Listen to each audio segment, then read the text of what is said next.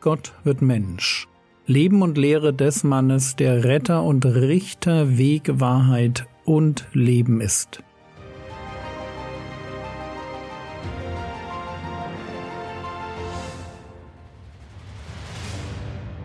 Episode 193 Gnade und Gerechtigkeit.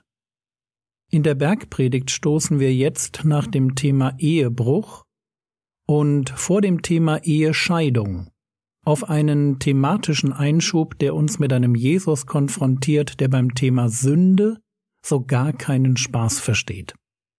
Lasst mich, um diesen Text besser einordnen zu können, etwas weiter ausholen und einen Schritt zurückgehen. Lasst uns kurz das Evangelium betrachten. Im Evangelium geht es darum, dass Gott für meine Schuld gestorben ist. Ich kann nichts tun, um mich selbst zu retten. Kein noch so gutes Werk ist in der Lage, meine alten Sünden ungeschehen zu machen. Ich bin als Sünder verloren und brauche einen Retter. Dieser Retter ist kein anderer als Gott selbst. Der Mensch wird und für meine Sünde bezahlt. Wenn Errettung eine Münze ist, dann zeigt eine Seite ein Kreuz und auf der anderen Seite steht der Glaube. Ich vertraue auf Jesus als Retter, hänge mich an ihn, werde Teil seines Bodenpersonals und folge ihm glaubend nach. Ich vermute mal, dass die meisten Hörer meines Podcasts bis hierher gut mitkommen.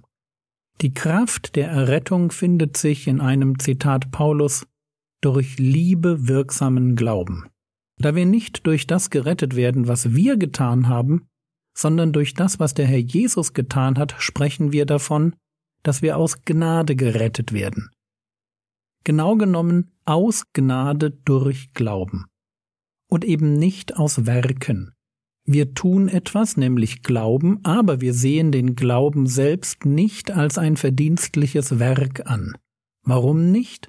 Weil es beim Glauben im Kern nicht darum geht, etwas zu tun, sondern eben auf einen anderen zu vertrauen. Wer glaubt, hört auf, sich selbst retten zu wollen, gibt seine eigene Hilflosigkeit zu und vertraut darauf, glaubt eben, dass sein ganzes Schicksal in den Händen eines anderen liegt. Das meint, dass wir aus Gnade gerettet sind. Nun wird es aber spannend. Die Frage muss nämlich gestattet sein, wozu wir gerettet sind. Jetzt könnte man sagen zum ewigen Leben. Okay, einverstanden. Aber ist dieses ewige Leben nur eine Sache der Zukunft oder fängt es heute schon an? Oder anders ausgedrückt, was verändert sich eigentlich ganz praktisch im Leben eines gläubig gewordenen? Und die Antwort hat tatsächlich mit Gnade zu tun. Dort, wo vorher nämlich die Sünde war, tritt jetzt die Gnade als die neue Beherrscherin meines Lebens auf. Klingt komisch, ich weiß. Ist nicht Jesus König und damit Herrscher in meinem Leben? Ja, natürlich. Aber hören wir trotzdem Paulus. Römer Kapitel 5, die Verse 20 und 21. Wo aber die Sünde zugenommen hat, ist die Gnade überreich geworden damit wie die Sünde geherrscht hat im Tod, so auch die Gnade herrscht durch Gerechtigkeit zu ewigem Leben durch Jesus Christus unseren Herrn. Hier steht, dass vor der Bekehrung zu Jesus die Sünde im Leben eines Menschen geherrscht hat. Und jetzt, nach der Bekehrung, herrscht die Gnade. Die Gnade herrscht durch Gerechtigkeit zu ewigem Leben durch Jesus Christus. Was für eine Formulierung. Mit meinen Worten, vor meiner Bekehrung habe ich gemacht, was ich für richtig hielt. Nach der Bekehrung ändert sich alles. Ich habe verstanden, dass Sünde mir den ewigen Tod gebracht hätte.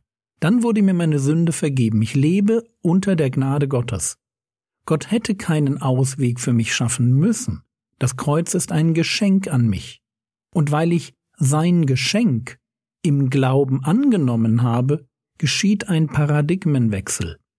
Aus einem Ja zur Sünde wird ein Ja zur Gnade und ein Nein zur Sünde. Das heißt, mit meiner Bekehrung wird die Gnade Gottes als Konzept zur prägenden Größe meines Lebens. Jetzt muss man eine Sache verstehen. Gnade als Begriff beschreibt zwei Sachverhalte. Man kann den Begriff Gnade, griechisch Charis, mit Geschenk übersetzen oder mit Dank. Charis beschreibt also gleichzeitig Gottes Umgang mit mir und meinen Umgang mit Gott. Gott ist es, der mich mit Gnade beschenkt und ich antworte mit Gnade im Sinn von Dank und Loyalität.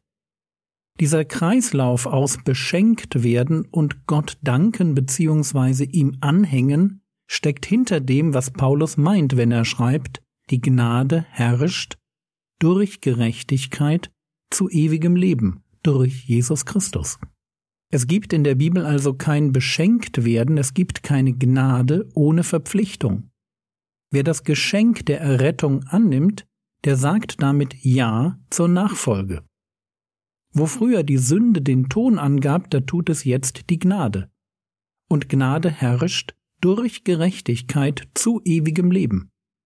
Wo Gnade den Ton angibt, da fordert sie Gerechtigkeit. Eigentlich ganz logisch, oder? Immer dort, wo Bekehrung mehr ist als ein billiges Ticket für den Himmel, mehr als etwas, das man im Vorbeigehen mitnimmt wie ein Sonderangebot im Supermarkt, wo ich mich bekehre, weil ich über mich, über meine Sündhaftigkeit, über meine Verlorenheit erschrecke, und wirklich nach einem Ausweg suche. Dort bleibt kein Raum für einen billigen Kompromiss mit dem Bösen.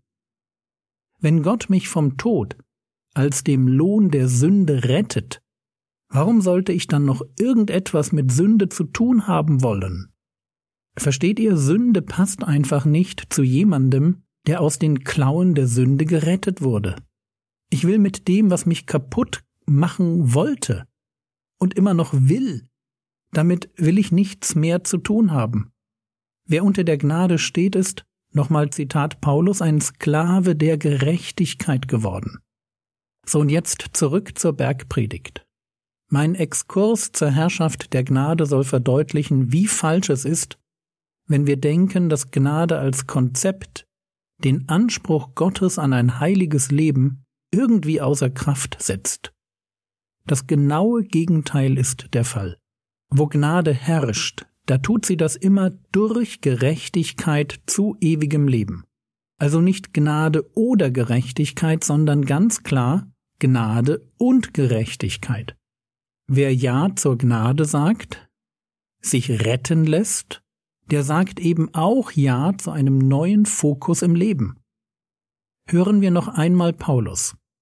Titus 2, Vers 11 denn die Gnade Gottes ist erschienen heilbringend allen Menschen. Das ist die Seite der Errettung durch Glauben.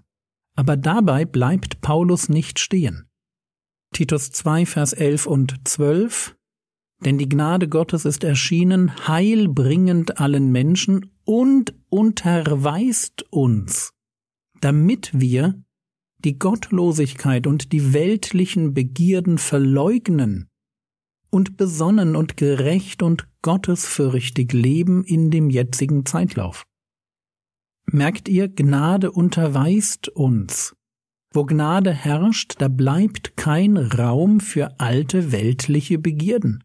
Da werden Dinge wie Besonnenheit, Gerechtigkeit und Gottesfurcht wichtig. Und dieser neue Fokus auf Klugheit, auf Heiligkeit und einer tiefen Beziehung mit Gott ist ein heilslogisches Ergebnis meiner Bekehrung. Es geht nicht anders. Ich kann nicht Nachfolger Jesu sein, ohne nachzufolgen. Und das wiederum bedeutet, dass ich in puncto Sünde nach meiner Bekehrung mehr Radikalität an den Tag lege als vorher. Vor meiner Bekehrung war ich vielleicht traurig über die Folgen von Sünde. Nach meiner Bekehrung nehme ich den Kampf gegen die sündigen Impulse auf, die ich in meinem noch nicht erlösten Körper, biblisch meinem Fleisch, vorfinde. Vor der Bekehrung habe ich Sünde geduldet. Nach der Bekehrung tue ich das nicht mehr. Es gibt keine faulen Kompromisse mit der Sünde. Und zwar deshalb nicht, weil Jesus mich, wie wir morgen sehen werden, ganz klar davor warnt.